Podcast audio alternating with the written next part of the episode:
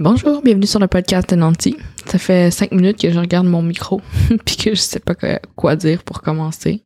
Aujourd'hui, je pense que mon ben peut-être que vous le sentez dans mon mon ton de voix mais pour dire euh, en énergétique, ma vibration est pas mal basse. Bien honnêtement, normalement quand j'enregistre un podcast, suis le genre de personne qui a des notes, qui sait exactement qu'est-ce que je vais dire. Quand j'interviewe des personnes, je fais des recherches extensives. Euh, j'ai tout mon matériel déjà fait, mais aujourd'hui, je sais même pas pourquoi j'ai vraiment comme cet appel-là de vous appeler puis vous parler. Peut-être que c'est juste pour me faire du bien. Peut-être que c'est juste ça. J'avais juste vraiment envie de comme extérioriser ma ma tristesse. Mais vous avez sûrement vu qu'il y a beaucoup de crimes envers les asiatiques en ce moment, puis euh, ben c'est sûr que ça me touche. Mais j'étais comme plutôt externe à ça avant avant parce que j'ai vécu moi-même maintenant du racisme, puis dans ma vie, j'en avais jamais vécu. Maintenant, je vais avoir bientôt 30 ans dans quelques mois. Puis honnêtement, ça m'était jamais arrivé. Euh, bien entendu, tu sais, quand il y a eu toute euh, l'année passée, ça fait un an déjà, je pense, tous les mouvements Black Lives Matters, j'en ai pas vraiment parlé parce que avant de parler d'un sujet, j'aime ça comme le connaître à 100%, puis ça, ça fait vraiment partie de, pour les gens qui connaissent le human design, moi, dans mon, dans ma chart, j'aime ça comme maîtriser les systèmes puis avoir vraiment toutes les pièces du puzzle, du puzzle pardon, avant d'en parler. Fait que c'est pour ça que même, euh, même dans ma, ma vie de tous les jours, le marketing web, les communications, je respire les communications, je mange les communications, puis j'adore, euh, je rêve à ça, mais des fois j'ai quand même des jeunes à en parler, même si je suis vraiment une experte dans le domaine. Fait que bref, quand il est venu le temps de parler du euh, racisme, ben j'avais rien dit, j'avais demandé à mes des collaboratrices, des collaboratrices racisées, à savoir s'ils voulaient se prononcer sur le mouvement, mais moi personnellement, je trouvais que j'avais pas assez de de je sais pas comment dire, mais de de knowledge pour en parler tout simplement. Mais bon, finalement, je me suis rendu compte qu'il n'y a pas vraiment de... Il, y a pas, il faut juste en parler si on veut pas être complice de ce racisme-là. Et bref, j'avais envie de raconter deux, deux incidents qui me sont arrivés depuis euh, le début de la pandémie, justement, qui, euh, qui c'était des actes racistes, dans le fond, mais que j'avais comme euh, un peu brossé en dessous du tapis en me disant « Ah, c'est pas grave, c'est juste des gens ignorants, mais ces personnes ignorantes-là, faut juste qu'ils apprennent puis il faut comme juste leur enseigner avec la bienveillance, je crois. Alors peut-être que je dis pas que mon épisode aujourd'hui, je vais enseigner les gens puis euh, ça va être réglé, mais je pense que peut-être juste de l'extérioriser, ça va peut-être juste me faire du bien à, moi. L'année passée, quand il y a eu la pandémie qui a commencé, j'avais pour de vrai, j'avais jamais vécu des situations où est-ce que les gens me regardaient d'un air vraiment comme malveillant.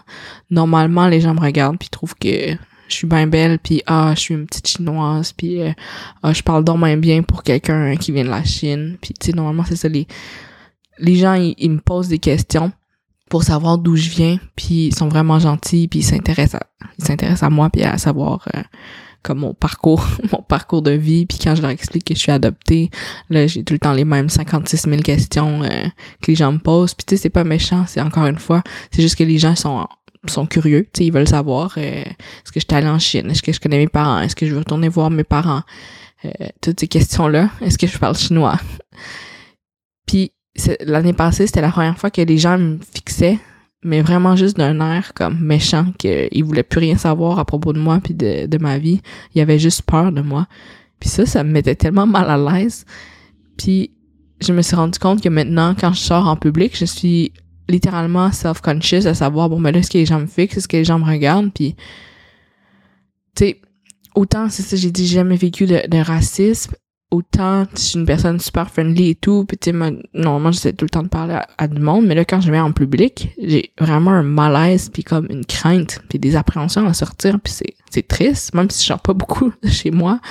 Ben ces petites sorties là comme mettons quand je vais au Costco je me dis oh my god j'espère qu'il y a pas de gens racistes qui vont m'insulter ou me crier dessus ou je sais pas. Puis ça c'est vraiment des réalités qui se passent en ce moment dans la communauté asiatique. Puis ça me rend vraiment triste la deuxième situation qui est arrivée, ça, c'était comme c'était directement comme pour moi ces, insultes là c'était juste pour que j'entende j'étais au restaurant avec mon copain Puis on était dans une rôtisserie, pour ne pas la nommer, et il y avait une table juste à côté de nous, puis il y avait personne. euh, C'était quand on pouvait manger au restaurant encore, bien entendu. Puis il y avait une table juste à côté de nous, puis il y avait deux gars, puis il y en avait un qui parlait vraiment, vraiment fort. Puis euh, tout le long du souper, il avait parlé vraiment fort. Ça, c'est- pas grave, là. Être impoli, c'est une autre chose. Ça, c'est un autre problème qu'on réglera peut-être une autre journée, mais aujourd'hui, je vais parler du racisme. Mais oui, cette personne-là arrêtait pas de crier. Puis là, à il criait « Ah ouais, les crises de chinois, les crises de chinois », puis il criait vraiment fort, puis tu sais, comme, admettons, lui, on était face à face, tu sais, mon chum était de dos à cette table-là, puis moi, j'étais devant eux. Donc, c'est sûr qu'il m'avait vu, c'est sûr qu'il m'avait vu rentrer. En fait, j'ai vu qu'il me regardait quand j'étais rentrée au restaurant. Puis, il arrêtait pas de crier ça, puis j'étais tellement mal à l'aise. Puis, tu sais, j'ai rien dit parce que sur le coup, je m'étais pas... Tu sais, sur le coup, j'ai fait une story Instagram, puis j'étais comme outrée, puis je trouvais ça comme quasiment drôle, mais avec tout ce qui se passe en, ce moment, tu sais, on ne sait pas, là, il y a des femmes qui ont été tuées, littéralement juste parce qu'ils ont- qu'ils étaient asiatiques. Puis, on se dit, ah ouais, non, mais ça, c'est pas arrivé au Québec. Non. Sauf que si on se souvient bien, euh, je sais plus il y a combien d'années, mais le 29, euh, le 29 janvier, il y a trois ans déjà, il y a eu un attentat à la mosquée de Québec, à cinq fois. J'étais littéralement à côté de la scène de crime quand c'était arrivé.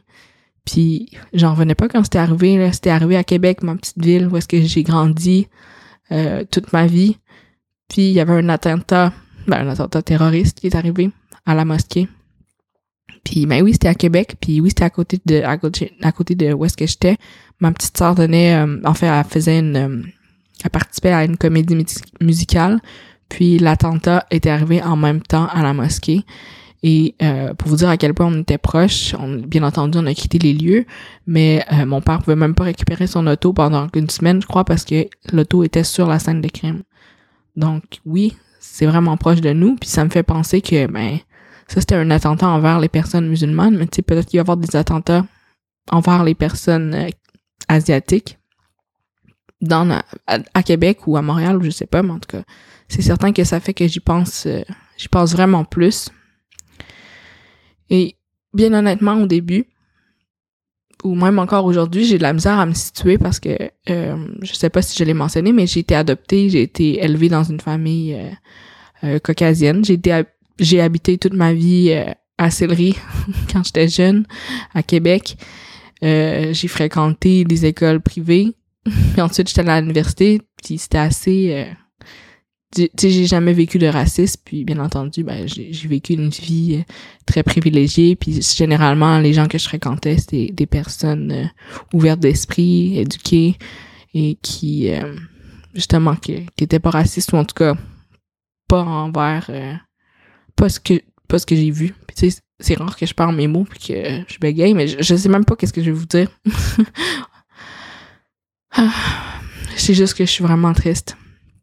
Puis que, tu sais, quand je me promène toute seule, ou même avec, euh, avec ma soeur, ou avec euh, mon copain, les gens, ils savent pas que je suis blanche. Puis comme j'ai dit, oui, j'ai été élevée comme euh, une personne blanche, puis des fois, j'oublie même que je suis asiatique, mais aux yeux du monde, je serais toujours une petite chinoise. Ceux qui me connaissent pas, euh, ils peuvent pas savoir. Puis tu sais, je dis pas que, justement, je devrais pas vivre du racisme parce que j'ai été adoptée, mais c'est juste que je vois pas les mêmes euh, je crois que ce que j'essaie de dire c'est que j'ai été vraiment chanceuse de jamais vivre ce racisme là mais plus je m'éduque à ce sujet là plus je vois qu'il y a beaucoup de gens qui ont été victimes puis ça me rend tellement triste puis c'est pas que ça devait m'arriver pour que je m'en rende compte mais tu sais j'ai toujours été super sensible à toutes les à toutes les causes puis tu sais même si j'en avais pas parlé, c'était quelque chose que j'étais vraiment fière des gens qui manifestaient. Autant c'est ça. L'année passée, tout ce qui avait attrait à Black Lives Matters. Puis cette année aussi, les gens qui, euh, qui, qui ont manifesté pacifiquement, les groupes euh, asiatiques. Puis j'étais comme tellement fière d'eux, puis j'étais tellement contente. Mais j'étais comme, j'étais pas dedans du tout, malheureusement. Mais là, on dirait que par la force des choses, je suis obligée de, d'en parler puis de, de montrer que ça existe vraiment le racisme puis même envers euh, d'autres Québécois parce que je, on peut pas être vraiment plus québécois, québécois que moi. Euh, une autre parenthèse juste pour vous dire, j'ai jamais vraiment eu d'intérêt pour mes origines asiatiques. J'ai été adoptée à l'âge de deux mois. Donc, c'est certain que je parle pas la langue, puis j'avais pas d'intérêt. Puis ça, ça a toujours été comme ça. J'en ai jamais eu. Puis je, je connais beaucoup de jeunes filles asiatiques euh, qui ont été adoptées en Chine comme moi, autant dans peut-être un peu plus jeunes que moi, parce que moi j'étais dans les premières euh, au Québec. J'ai été adoptée en 1991. Mais c'est ça, moi j'ai jamais eu l'intérêt d'aller visiter mes parents ou de les retrouver. Et je sais que moi, j'ai fait partie d'un groupe Facebook où est-ce que c'est un regroupement seulement de filles adoptées en Chine. Et là-dedans, je, pourrais pas dire un pourcentage, mais il y a la majorité des gens qui veulent euh, retourner en Chine, puis peut-être aller voir leur orphelinat, aller voir leurs parents, trouver l'enfant, trouver leurs parents biologiques. Mais moi, ça m'est jamais, ça n'a jamais été vraiment un, un souci. Puis c'est ça pour vous dire mon anecdote. Euh, j'ai eu un soin énergétique la semaine passée, je crois. Et avec la personne, on a regardé comme mes lignées, mes lineage. Et euh, à, ce qui paraît, j'aurais coupé les ponts avec euh, ma famille chinoise et, leurs esprits. Donc, pour vous dire à quel point ça m'intéressait peu. Mais autant ça m'intéressait peu, autant on dirait que là, je suis comme fière, puis je marche droite, puis je suis asiatique, puis oui, j'ai ces origines-là, puis je vais essayer de vraiment plus comprendre les enjeux, nos enjeux, parce que maintenant, comme je me suis rendu compte, aux yeux des gens ignorants, je serais toujours une crise de asiatique, une petite chinoise. J'ai vu une vidéo. je, ris, mais c'est du rire de, stress, mais c'était euh, une personne qui a agressé verbalement puis qui touchait une fille euh, dans le métro. Il la touchait puis il arrêtait pas de lui envoyer des des, des injures, puis il envoyait comme des fuck you avec ses doigts, puis il arrêtait pas de crier fuck China, fuck Japan. Fait que c'est sûr que peut-être que la personne avait un, un problème mental, mais ça, ça excuse en rien, mais aux yeux de cette personne-là, même si j'y parle, elle va quand même juste penser que je suis, euh, je suis comme le virus, malheureusement. Fait que bref, c'était comme la, réalisation que j'avais eu puis que j'avais envie de vous en parler un peu puis la prochaine fois que je vais vivre une situation comme ça, je m'engage vraiment à essayer d'éduquer la personne puis à, être vraiment je sais pas, je vais voir comment je feel. Autant je peux être quelqu'un de vraiment douce mais autant comme viens pas me chercher parce que je me laisse vraiment pas faire. Fait que bref, je je suis encore sans mots. Ça fait 12 minutes que je dis j'ai l'impression de dire n'importe quoi donc je vais arrêter euh, l'enregistrement ici. Mais ce que j'ai envie de dire, c'est que si vous voulez venir me voir pour parler, puis qu'on en discute, puis euh, sur le podcast ou juste en, mode privé, venez vraiment me parler. C'est, je sais pas qu'est-ce qu'on va se dire, mais j'ai juste envie d'apprendre puis de continuer à être là pour euh, les gens puis soutenir tout le monde. Alors merci beaucoup de votre écoute.